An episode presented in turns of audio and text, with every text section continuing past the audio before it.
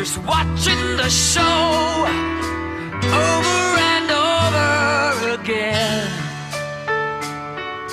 Knew it was time, he'd made up his mind to leave his dead life behind.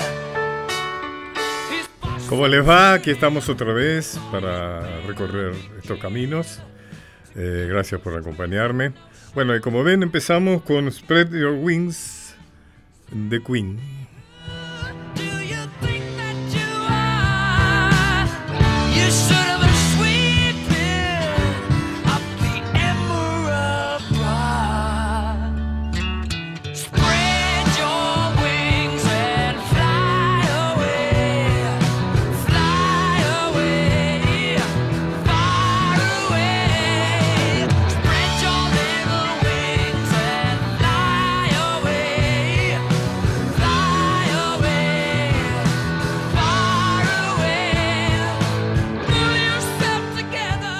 ¿Y por qué empezamos con Queen? Porque la efemérides nos cuenta que el 24 de noviembre de 1991 muere Freddie Mercury, el frontman de Queen. Y para hablar de Freddie Mercury, nada menos que hablar con Matías Albornoz, que es el baterista de Dios salve a la reina.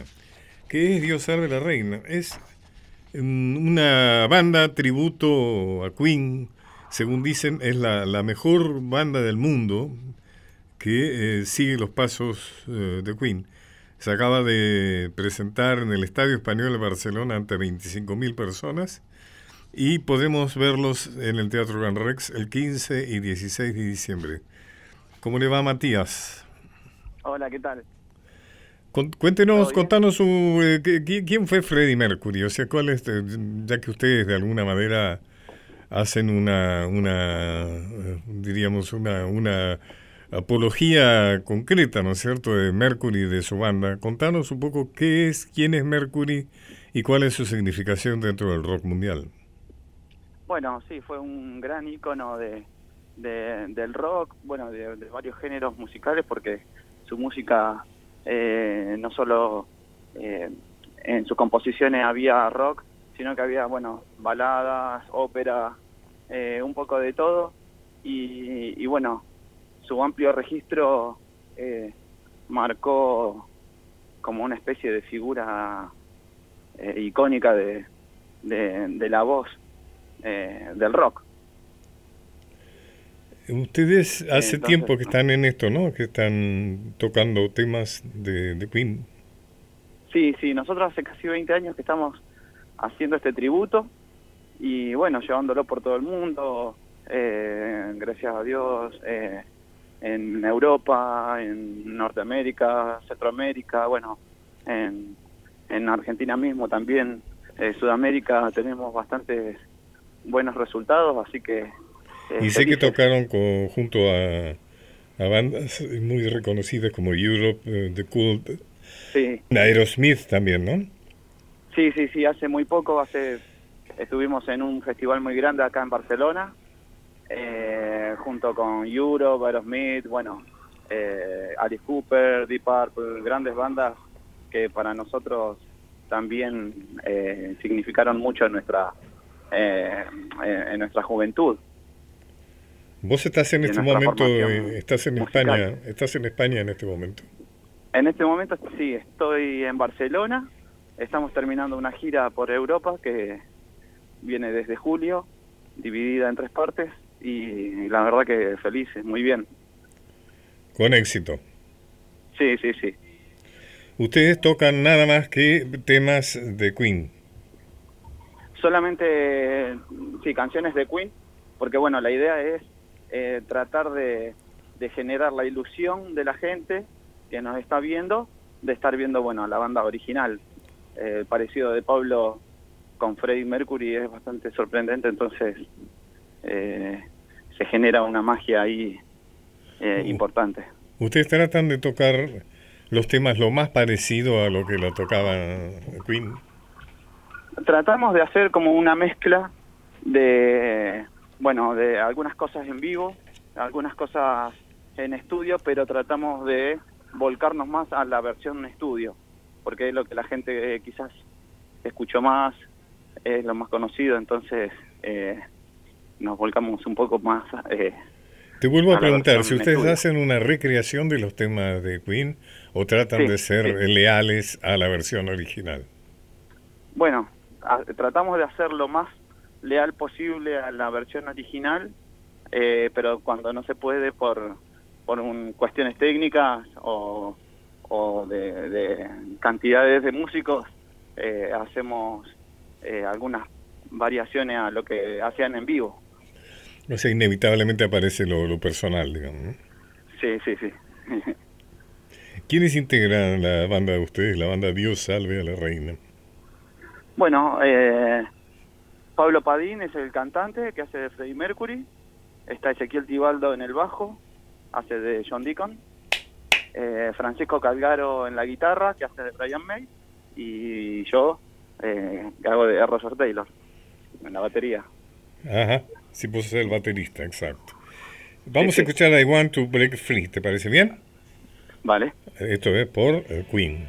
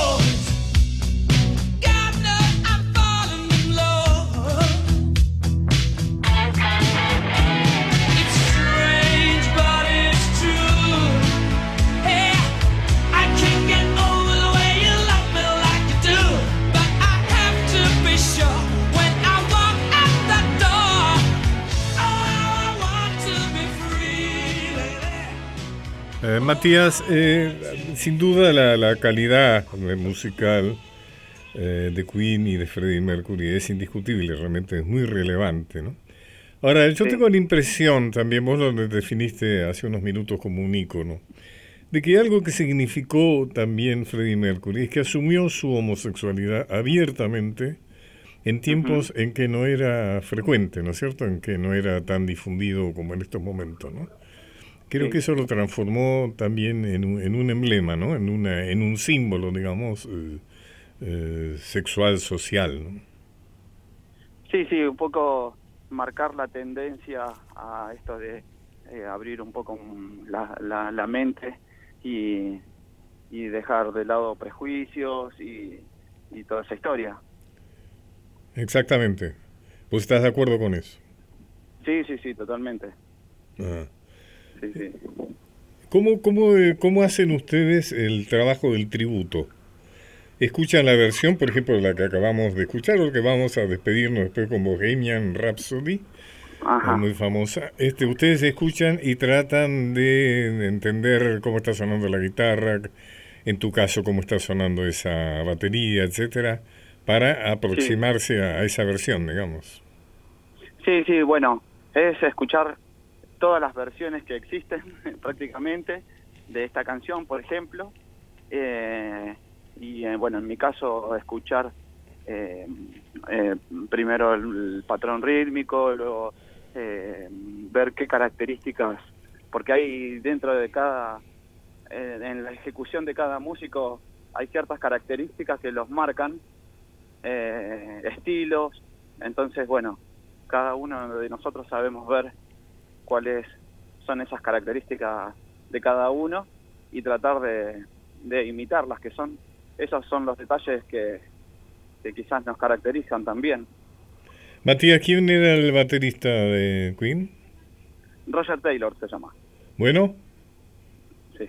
Era bueno. muy bueno, sí, sí, sí, sí, muy bueno. Uno de los mejores para, para mi gusto. Bueno. Bueno, buena suerte ahí en Barcelona, que sigan los éxitos. Los esperamos Bueno, acá Gracias. en Buenos Aires de 15 y 16 de diciembre en el Teatro Gran Rex. Y nos vamos a despedir con Bohemian Rhapsody. ¿m? Muchísimas gracias. No.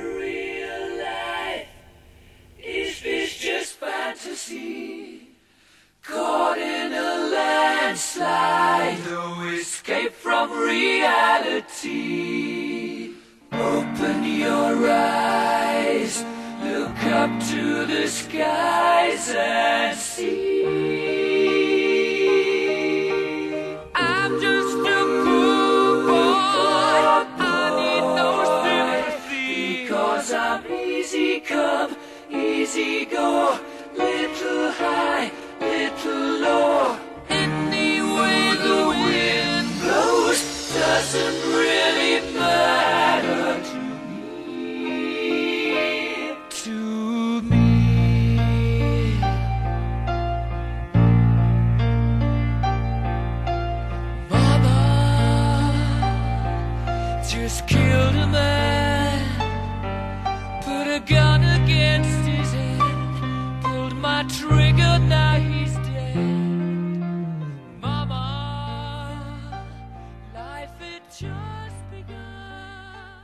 Olga Orozco fue una gran poeta o poetisa argentina, como quiera llamarse, eh, que vivió entre 1920 y 1999.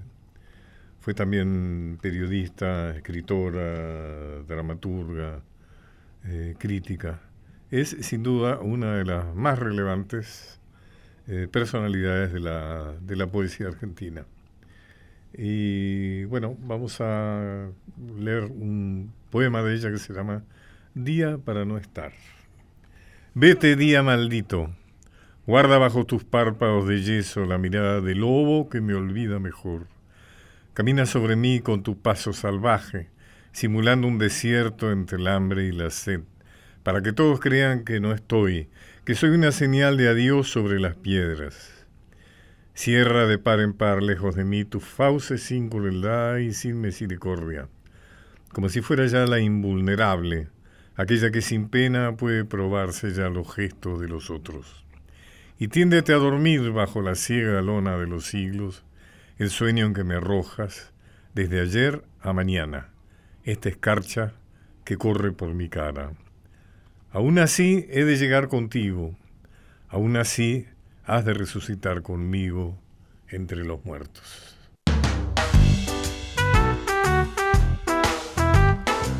Derecho de participación o droit de suite para los artistas plásticos. Un tema muy interesante. Y vamos a conversar con ella, con Yulin Echavarría Cabrera, que es de la Sociedad de Artistas Visuales eh, de la Argentina, que están promoviendo justamente esta ley. ¿Cómo le va, Julian? Hola, muchas gracias por la invitación. No, no. Cuéntame un poco cómo es esto. Bueno, eh, el droit de suite o derecho de participación es el derecho que tienen los artistas visuales a recibir un porcentaje en las segundas y sucesivas ventas que se hagan de su obra. Saba al, a este momento está apoyando un proyecto de ley que tiene media sanción del Senado y que justamente lo que hace este proyecto de ley es incorporar en el artículo 54 de la Ley de Derecho de Autor el derecho de participación en favor de los artistas visuales argentinos. Esto está en la línea de lo que también se ha hecho, por ejemplo, con los actores, las actrices, ¿no? Que actualmente, Realmente este es, eh, que actualmente cobran por cada vez que se reproduce alguna película, algún programa, etcétera, en el que ellos participan, ¿no? Puede eh, se, em, se puede ase- ase- asemejar a esto, pero realmente este derecho es como se conoce con, en la naturaleza del derecho de autor como un derecho sui generis y particular del artista visual, porque justamente se da en las en las segundas y sucesivas ventas del soporte físico de la obra material en sí misma. Pero bueno, en la práctica sí se puede encontrar una semejanza en, entre, estas, entre estos dos supuestos. Yo creo que es de absoluta justicia, ¿no? O sea, que cuando realmente una obra de arte es comprada por alguien y luego se remata, se subasta, bueno, es a pleno derecho que el autor de esa obra cobre algo, ¿no es cierto?, en esa transacción. ¿Cuál es el porcentaje que ustedes piden? El porcentaje establecido es del 5% del, eh, sobre el precio de venta. Normalmente en las legislaciones va variando entre, puede llegar a ser entre el 3% y el 5%. En las diferentes legislaciones de otros países del mundo como que varía, pero ese es el rango establecido para el reconocimiento del droit de suite. O sea que si una obra se vendiera en 10 mil pesos, al artista le tocarían 500. Exactamente, el 5%. Ajá. Eh, bueno, está bien, ¿no es cierto? En general estamos hablando eh, de, que las ventas suelen ser de, de, mayor valor que esto que yo acabo de decir, ¿no? Inclusive a veces de mucho valor, ¿no?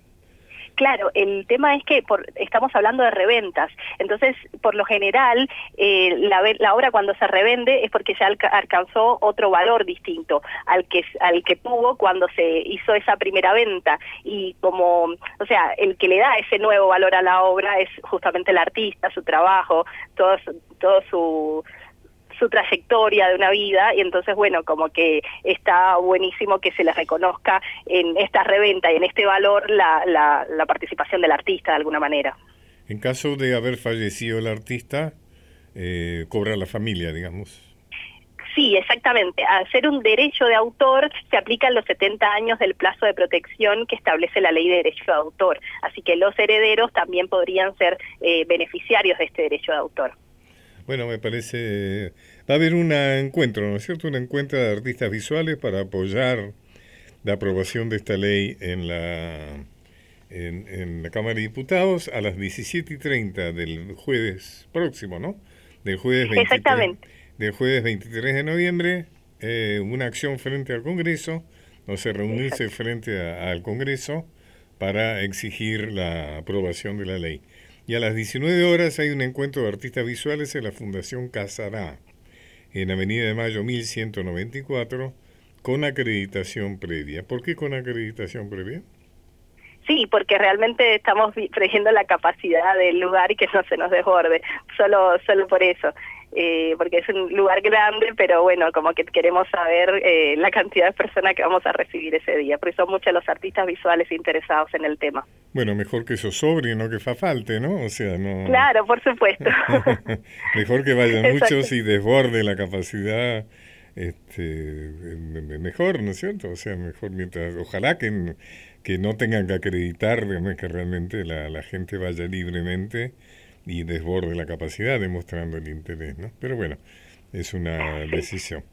Eh, bueno, Julien, buena suerte con esto, ¿eh? Realmente me parece una excelente iniciativa. Buenísimo, muchísimas gracias y muchas gracias por la, por la oportunidad y por la entrevista. No, no, por favor. Ya hasta luego. Hasta luego. Palabras, recuerdos, historias. Los caminos de Pacho O'Donnell. De Olga Orozco, detrás de aquella puerta. En algún lugar del gran muro inconcluso está la puerta, aquella que no abriste, y que arroja su sombra de guardiana implacable en el revés de todo tu destino. Es tan solo una puerta clausurada en nombre del azar, pero tiene el color de la inclemencia y semeja a una lápida donde se inscribe a cada paso lo imposible. ¿Acaso ahora cruja con una melodía incomparable contra el oído de tu ayer? ¿Acaso resplandezca como un ídolo de oro unido por las cenizas del adiós? ¿Acaso cada noche esté a punto de abrirse en la pared final del mismo sueño y mida su poder contra tus ligaduras con un desdichado Ulises? Es tan solo un engaño una fabulación del viento entre los intersticios de una historia baldía. Refracciones falaces que surgen del olvido cuando lo roza la nostalgia. Esa puerta no se abre hacia ningún retorno, no guarda ningún molde intacto bajo el pálido rayo de la ausencia. No regreses entonces, como quien al final de un viaje erróneo, cada etapa un espejo equivocado que te sustrajo el mundo, descubrir el lugar donde perdió la llave y trocó por un nombre confuso, la consigna. ¿Acaso cada paso que diste no cambió como un ajedrez la relación secreta de las piezas que trazaron el mapa de toda partida? No te acerques entonces con tu ofrenda de tierras arrasadas, con tu cofre de brasas convertidas en piedras de expiación. No transforme tus otros precarios paraísos en páramos y exilios, porque también, también serán un día el muro y la añoranza. Esa puerta de sentencia de plomo no es pregunta. Si consigues pasar, encontrarás detrás, una tras otra, las puertas que elegiste. Los caminos de Pacho O'Donnell. Un puente entre el pasado y el futuro para entender el presente.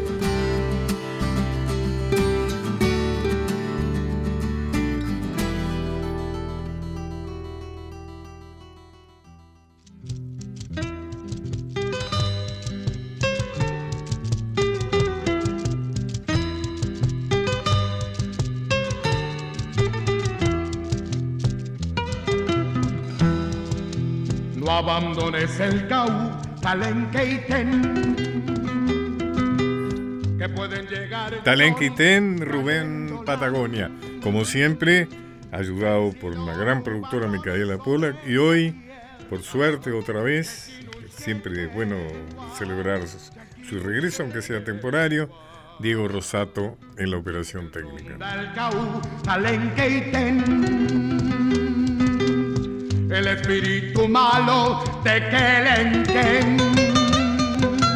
Oyen está llorando sobre esta tierra. Chasquinus que te guay, chasquinus que te guay. Llueve mucho hoy, pequeño hermano. ¿Por qué estamos escuchando música mapuche?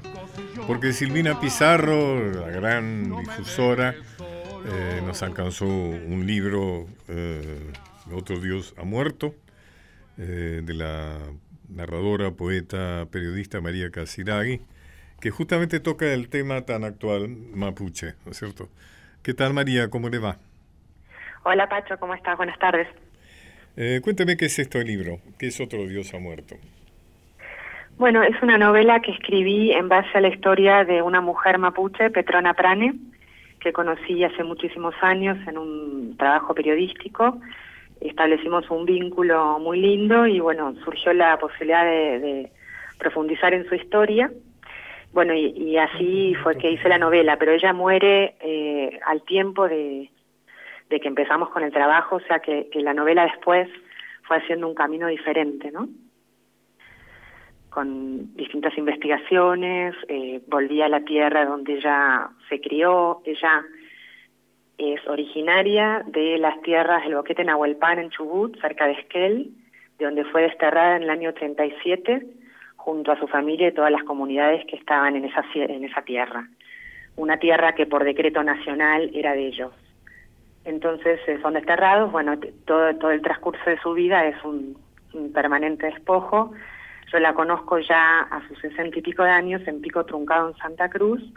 Y bueno, y fuimos hacia atrás en toda su historia. Entonces la novela es la historia de ella centralmente, pero a partir de su historia voy contando la historia de, del pueblo mapuche, de, digamos, de, toda su historia, pero además eh, de los distintos problemas que hubo con en relación a, la, a, las tierras, ¿no? Entonces aparecen muchas documentaciones históricas. ¿De dónde viene el título Otro Dios ha muerto? Bueno, es un título que, en primer lugar, digamos, habla de algo que está dentro de la novela que tiene que ver con un descubrimiento que hice leyendo relatos y, y este, distintos eh, testimonios de Cafulcura, donde habla de el dios de los mapuches asesinado por el dios única. Eh, ellos en realidad no, no es que tengan un solo dios, es una religión muy diferente a la religión católica, por ejemplo, que sería la central acá, pero tienen una especie de padre este, de, todo que en el caso de, todas las guerras que hubo con los, mapuches, cuando termina la guerra y se entregan con el Estado argentino, bueno, Calfulcurá dice esto y, y, bueno, hay toda una serie de relatos donde la gente se siente absolutamente eh, desilusionada, eh, eh, directamente algunos hasta hasta se quitan la vida. A mí me llamó mucho la atención esto de, de que ellos mismos hablen de, de, la muerte de su Dios por nuestro Dios en relación a Nietzsche también, digamos, a, al cuestionamiento de un solo Dios, ¿no? Este Dios que se muere según Nietzsche, muere todo un sistema de pensamiento y de creencia y de fe, pero este dejando de lado la posibilidad de, de otra otro tipo de, de religiones. ¿no? ¿Qué opina usted de ejemplo, esa versión que se ha difundido de los mapuches como básicamente como chilenos, como ajenos, ¿no es cierto? Como extranjeros, podríamos decir. Además un pueblo eh, agresivo, un pueblo eh, conquistador, digamos, que habría eh, conquistado las tribus que estaban de este lado de la cordillera, del lado argentino. En fin, ¿qué piensa usted de eso que se ha difundido? Seguramente no ingenuamente, ¿no? Sí, exactamente. Pienso que no fue ingenuo, pienso que vino de la mano de, de, los intereses de las distintas épocas, tanto la historia como la antropología eh, han sido en muchos casos serviles a intereses particulares en cada momento. Y en este caso fue así. El reclamo de las tierras mapuches en el lado argentino claramente no le correspondía, digamos, no, no le correspondía, no, perdón, no le, no le este, era beneficioso al Estado argentino en ninguno de los momentos. Piensen que los mapuches es un pueblo que ha resistido eh, a la conquista española como ningún otro pueblo de Sudamérica y cuando el Estado argentino se, se empieza a formar, se, hace la, se, se empiezan a traicionar todos los tratados. Entonces ahí empieza la antropología a hacer su juego, ¿no? Hay, hay una frase que yo eh, la leí hace no mucho tiempo, me pareció que es muy útil, que es de Levi Strauss, que dice este, que la antropología es la doncella del colonialismo. Ah, en estos casos es bastante claro. Entonces yo no, no, no acuerdo con esta teoría del chileno como invasor ajeno.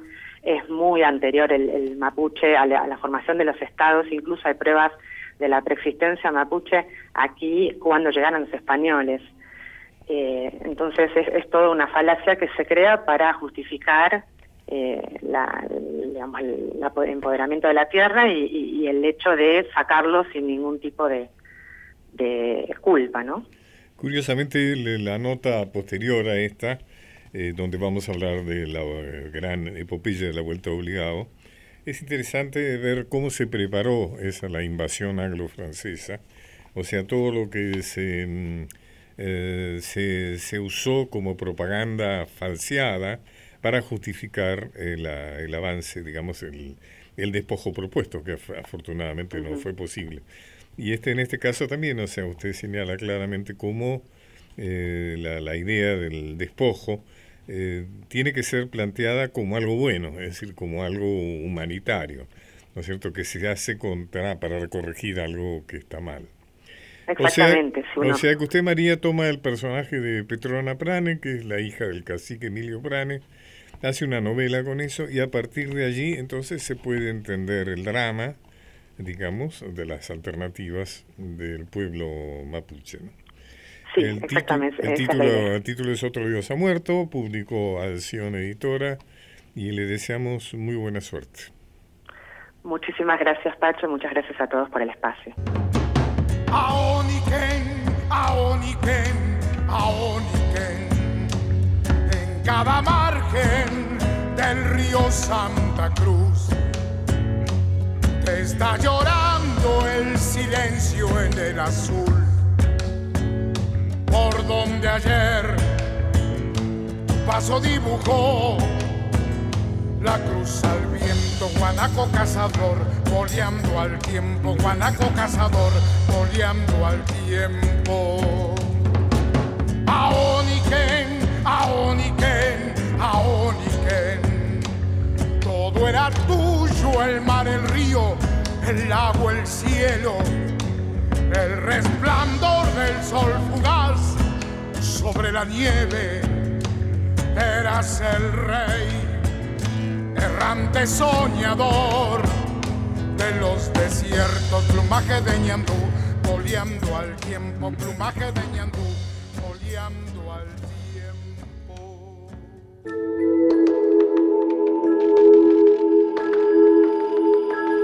Transitando por, Transitando por nuestra historia. Los caminos de Pacho O'Donnell.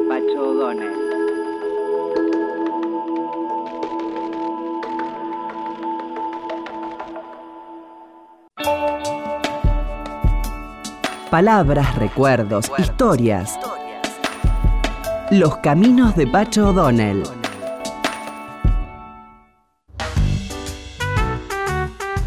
El 20 de noviembre es el aniversario de una épica extraordinaria a la cual he dedicado un libro que se llamó La Gran Epopeya, eh, que es el combate a la vuelta obligado. En realidad eh, debería llamarse mejor la Guerra del Paraná, porque el combate a la vuelta obligado fue nada más que la primera acción guerrera cuando invadieron las armadas de las dos más grandes potencias del mundo en ese momento, que era Francia e Inglaterra.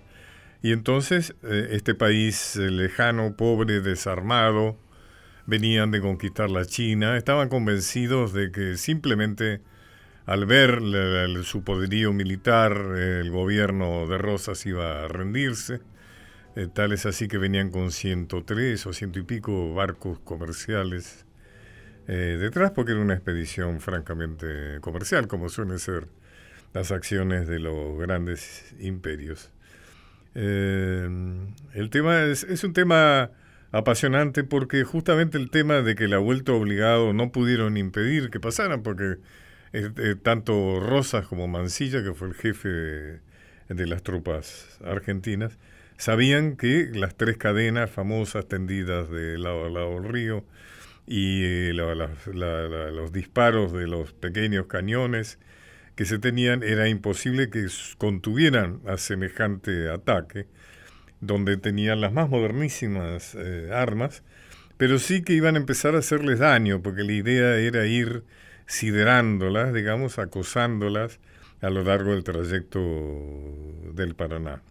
Y así fue hasta que, como se sabe, se logró la rendición de ambas potencias. Eh, el tema es que eh, hubo lo- los sectores eh, conservadores, liberales de la historia, que participaron activamente a favor de los invasores, se negaban a aceptar la epopeya y decían que en realidad había sido una derrota, porque los barcos habían logrado trasponer eh, las, las defensas de la vuelta obligado.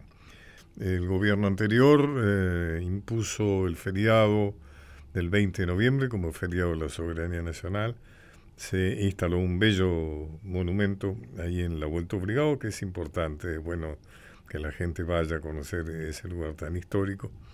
Y eh, bueno, eh, es importante que sepamos qué es lo que pasa el 20 de noviembre y toda la discusión, digamos, toda la, la pelea que hubo que dar hasta que se la reconoció como una epopeya extraordinaria. Quien primero la reconoció fue nada menos que José de San Martín, ¿no es cierto?, que apoyó desde su exilio europeo y finalmente ese gesto extraordinario de que en el capítulo séptimo de su testamento le lega el sable libertador a don Juan Manuel de Rosas por su coraje en la defensa de la soberanía nacional, que no solamente fue en la vuelta obligado de 1845, sino que había sido también antes en el ataque de Francia, del bloqueo francés al puerto de Buenos Aires en el año 1837. Es decir, que Francia se tiene que ir con la cola entre las patas dos veces. Me acompaña nada menos que Jorge Zurigoy, un amigo, un artista extraordinario, eh, un gran músico del folclore nacional, eh, que ha recorrido todo el país y que tiene una, una beta histórica eh, que realmente lo distingue entre muchos de sus, de sus colegas. ¿Qué tal, Jorge? ¿Cómo estás? Buenas, buenas tardes, buenas noches. bueno, muchas gracias, Pacho. Como siempre, tenés la deferencia de invitarme y yo vengo con mucho placer, eh, porque por varias razones. Primero, por tu amistad, que, que me honra muchísimo. Me siento muy halagado siempre que podemos hablar y aprender tanto de vos. Vos sos un ícono de, de los que revisan las cosas para traerle a este tiempo con palabras actuales sin trastocar la verdad. Y eso... Y cuesta, ¿eh? Sí, uf. Cuesta, porque hay gente que se te molesta mucho por eso. ¿eh? Bueno, eh, a nosotros Lo nos habrás pasa sufrido vos también. con la música es exactamente parecido. Claro. Eh, cuanto más cerca de la verdad, más molesta parece. Es cierto, es cierto. Y, y lo otro que sigue, que me parece que es importante, que es otro de los motivos por los que trato siempre de estar, es que estas cosas, no sé si es reconocida así, pero yo siempre tuve la sensación de que esto que pasó en, este, en esta circunstancia histórica tan importante, hablamos con vos en alguna oportunidad que si hubieran pasado esa barrera, Misiones, por ejemplo, no sería Misiones, que es de donde yo soy. Y ahí me afecta personalmente, directamente, y mi pequeña patria chiquita. Este, y, y revisando cosas de la historia, uno se da cuenta que esta fue la tercera gran invasión este, que no se ejecutó al final, porque tuvimos a nuestros valientes cuidándolo, ¿no? Pero Claro, y además acordate que San Martín cuando lo elogia a Rosas, eh, habla de la segunda independencia. Ajá. Eh, La primera había sido la que él había logrado ante España. La segunda es la que Rosas logra ante Inglaterra. Y Francia, ¿no? que se pierde, Inglaterra y Francia, que se pierde en caseros. Claro. En caseros caemos, o sea, caemos en manos de las potencias del momento, ¿no es cierto? Sobre todo en Gran Pero Bretaña. que yo miraba la- en el contexto histórico hay otros triunfos que, que uno escucha cantar y eso, ¿no? Eh, habla uno de, de Osornio, ¿no? De Pascual Osornio, y Claro. que era pariente o suegro, me parece, de Rosas o algo así era, ¿no?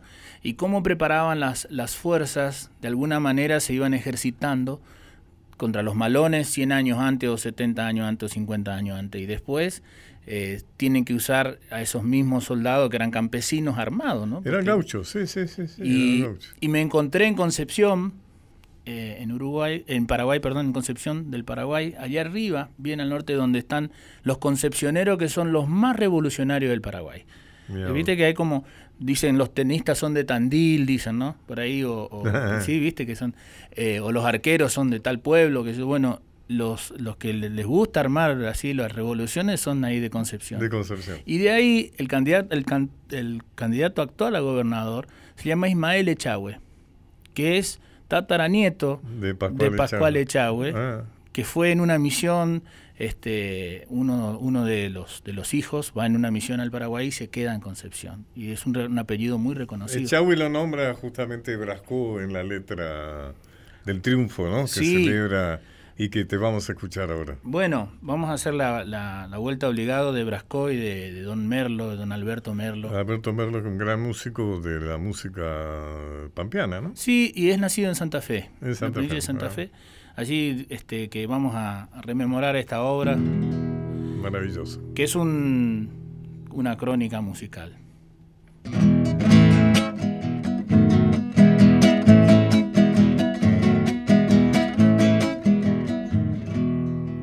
Noventa buques mercantes, veinte de guerra, veinte de guerra.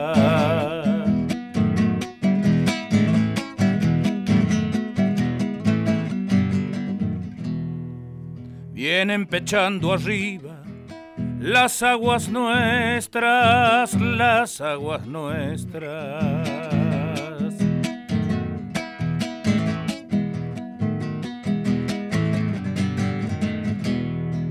Veinte de guerra vienen con sus banderas, con sus banderas.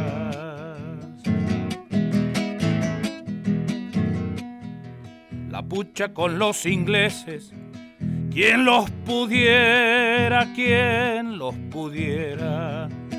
Que lo parió a los gringos, una y gran siete. Navegar tantos mares, venirse al cohete, que digo venirse al cohete.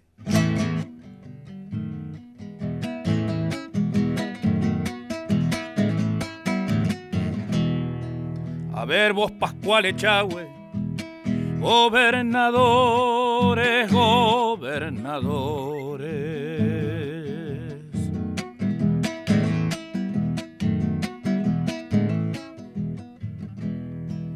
no pasen los franceses, paran al norte, paran al norte.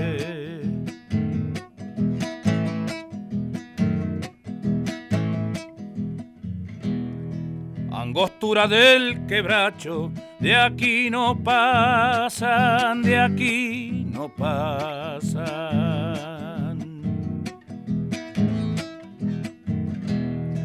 Pascual Echagüe los mide, Mansilla los mata, Mansilla los mata.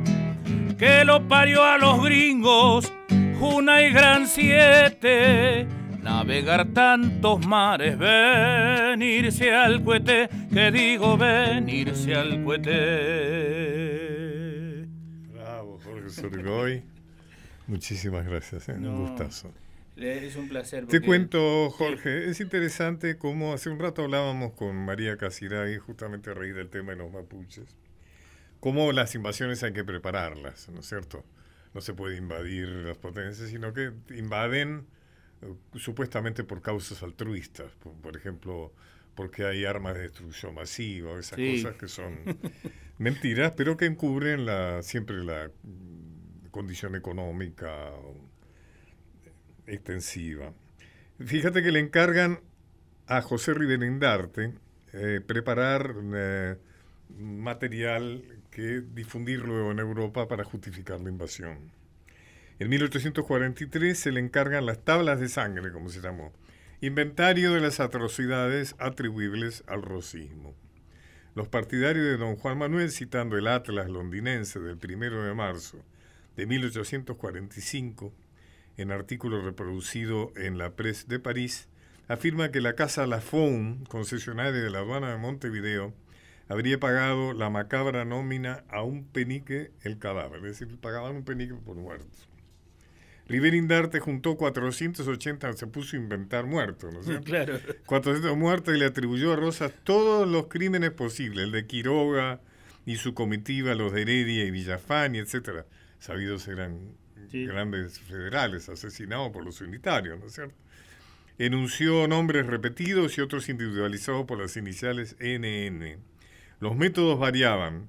Fusilamientos de huellos, envenenamiento, uno con masitas en una confitería, etcétera. Todo falso, ¿no? El informe que Varela, Florencio Varela, llevó consigo inventariar a Europa, las cancillerías europeas, para preparar la invasión anglo-francesa, llevó consigo inventariado otros actos bárbaros que justificarían la intervención extranjera por motivos de humanidad.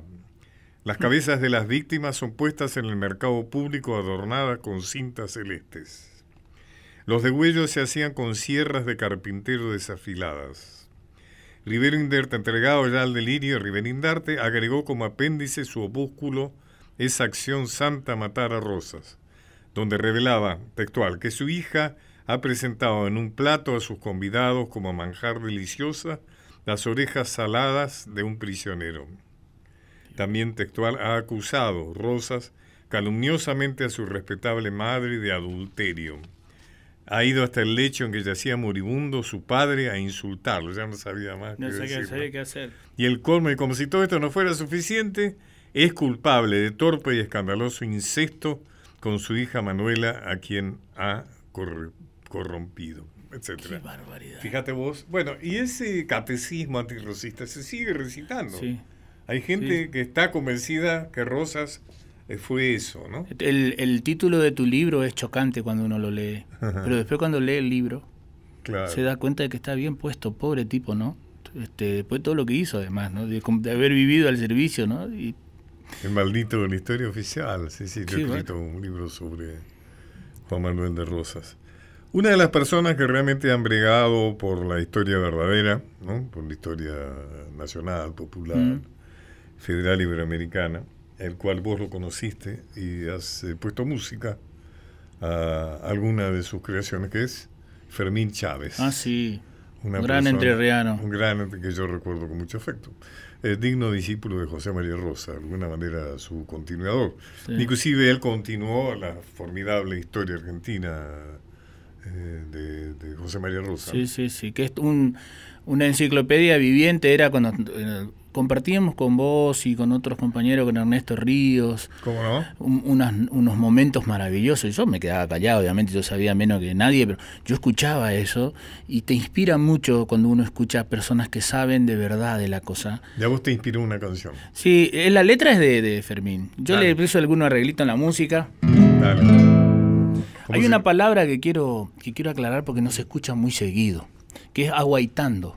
Que quiere esperando, es esperando. esperando, vigilando, como alerta, ¿no? Ajá, es más que esperando. es más que en vigía. Es una así. espera activa, digamos. Exact- es, eh, exacto, vi- vigilando, aguaitando, aguaitando, sí. qué bueno. ¿no?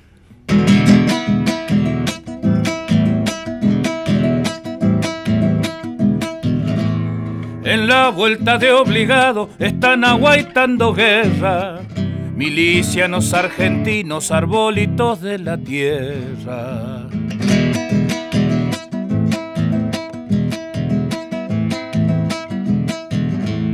Once buques extranjeros vadeándose el río se meten, linda bandada de teros para bajarle el copete.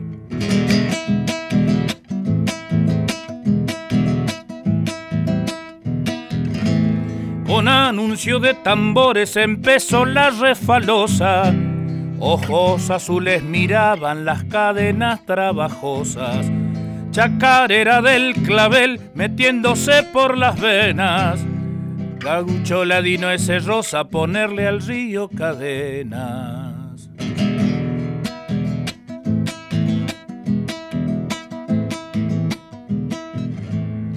Allá está Martín Rodríguez con su fusil entre el pasto. Para matar tantos gringos las balas no dan abasto.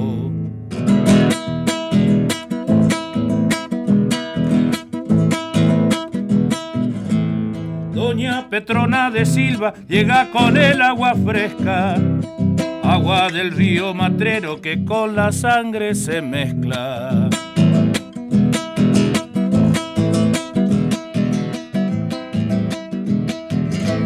Tiene el pulso de Facundo este teniente Quiroga, que metiendo bocha gruesa por docena los ahoga. Chacarera de la luz que un día duró el combate, que ahí estaba sin mosquearse Mansilla tomando mate. Don lindo. Fermín con su particular humor, ¿no? Bueno, A mí me gusta el primer estribo, la primera vuelta, porque dice acá- y- Gaucho Ladino, ese rosa ponerle cadenas al río, dice, es muy lindo. eso. De- de- Y de la, la- referencia a Quiroga es porque efectivamente el hijo de Facundo se dice que fue el jefe de la, de la caballería montada, digamos, de Ah. los gauchos montados, ¿no? Ah, no. Porque fue todo muy... O sea, la- las tropas más, más avesadas, las más entrenadas, no participaron de la vuelta obligada. Estaban bloqueando eh, Montevideo. O sea, Rosas quería recuperar los territorios que los unitarios habían se habían Sí, sí, desprendido, sí. sobre todo por indicaciones de Inglaterra, ¿no? como fue el caso de la banda oriental, cuando Rivadavia y García entregan la banda oriental a Brasil y después no objeta nada que, que se haya vuelto independiente. Bueno, nosotros en Misiones no recibimos nunca, por ejemplo, una visita de Juan Manuel de Rosa, no, no se conoce visita de él No. en persona. Pero nosotros tenemos siempre esta cosa, ¿no? De, de la conexión del momento que había desde la espiritualidad de la batalla y de la, de la pelea por lo propio entre Rosas, Artigas y Andresito, Claro. ¿no? Que era, nosotros le decimos Andresito Artigas, porque era... Andresito, digamos que fue un protegido, un indio guaraní, ¿no es Sí, señor. Eh, que fue una persona de una enorme lealtad a Artigas, que fue gobernador de Corrientes. Sí. que- Ahí no lo quieren mucho porque repartió la, la- las tierras de los Claro, latifundistas. claro. Vos lo Sí, nombrás sí. un poco y se me enojan ahí. Pero Ah, sí, sigue siendo sí, eso. sigue siendo. Y Porque sin- ese hizo lo, lo que hizo Artigas también con ese gran personaje que fue Artigas, ¿no? Gran, Y- extraordinario. Y yo creo que eh, puestas las cosas en su lugar en otro momento histórico, con otras posibilidades, qué sé yo, tal vez San Martín hubiera hecho lo mismo de repartir las tierras. O sea, el tema es porque el, el sentimiento ese latinoamericanista o ese, esa, esa movida que había en ese momento, a cada uno le dio un rol, digamos, ¿no? A él le tocó ese. Bueno, pero escúchame, cuando San Martín gobernó en Lima, tomó medidas muy progresistas, por ejemplo, reivindicó los derechos indígenas, abolió el juego, que era una de las formas, o sea, Mm. se enfrentó con la clase dominante, digamos. Bueno, esa fue la causa por la cual, cuando él estaba en Guayaquil, reunido con Bolívar, le dan un golpe de Estado a Monteagudo, a quien él había dejado eh, gobernando en su nombre miel- mientras él viajaba a encontrarse con Bolívar. Es decir, que fue un golpe de Estado en contra suyo. San Martín tuvo permanentemente la oposición de, de los sectores oligárquicos eh, limeños y por eso él después llega un momento que se va, ¿no es cierto? Le deja lugar a, a Bolívar. Sí, sí, sí. Pero, Que les conocía más el paño también, la mentalidad, también era otra forma de ver las cosas también que tenían, ¿no? Y, Claro. tenía, y tenía territorialidad que era importante en ese momento, tener el ejército propio ahí, ¿no? Que, Además, eh, tenía San Martín tenía las espaldas muy desguarnecidas. Uno, porque Buenos Aires no lo apoyó en ningún momento. mm, Eso es la historia que está escrita justamente por, por los que eh, sucesores de Rivadavia, digamos, por los, también por los sucesores de los que alimentaron la invasión anglo-francesa. Eh, pero Rivadavia saboteó la, la experiencia del ejército de los Andes. Y O'Higgins, que fue el verdadero sponsor y el verdadero promotor de la campaña de los Andes, ya había perdido poder. Ya estaba en extrema debilidad política. O sea que estaba en el desamparo. Estaba en el más absoluto desamparo San Martín, ¿no? Para Jorge, te agradezco No, pues. enormemente tu, tu visita y tu sapiencia y tu patriotismo. ¿Querés que anunciemos alguna presentación tuya? ¿Estás- Estamos grabando nuestro segundo disco que se llama Frutos con mis gurises, con Iñaki y con Imanol. Ah, son excelentes músicos. Sí, están trabajando y Manuel está estudiando, estaba estudiando historia, ahora se puso a estudiar derecho y historia. Está Ah. en los dos temas, en, en el Joaquín B. González y en, el, en la UBA. Ahí está dando vueltas y Iñaki está estudiando música. Pero los dos siempre con esta idea de que no hay que poner como un hobby eh, la argentinidad. Que no hay que acordarse cada cuatro, cuatro veces por año sino que en cada cosa que hacen ahora yo veo que tienen eso, por suerte yo ya es como que les estoy soltando la mano porque veo que ya están más que yo. ¿Cuántos años tienen? Uno tiene 22 y el otro 18. Ah, está bueno. Pero en cuanto a la formación en sí, eh, yo siempre aliento a las familias, a la gente que va a escucharnos, a que, que vienen y se emocionan porque ven a su padre con su hijo. Le digo, esto no es producto de la magia, esto realmente hay que trabajarlo todo el tiempo. Todo el tiempo. Y uno tiene que cuidar mucho qué cosas le da a las personas porque se impregnan en el alma para siempre. Si- Jorge, Jorge, me están avisando acá que nos tenemos. Nos fuimos. Jorge Zuligoy, muchísimas gracias. Por favor, Pacho, a las órdenes. Bueno, nos vamos hasta el próximo sábado a la noche, domingo a la mañana. Eh, que la pasen bien. Y acuérdense que el 20 de noviembre es un día para emocionarse por una gran epopeya que nos han tratado de esconderla, pero por suerte está en superficie. Muchas gracias.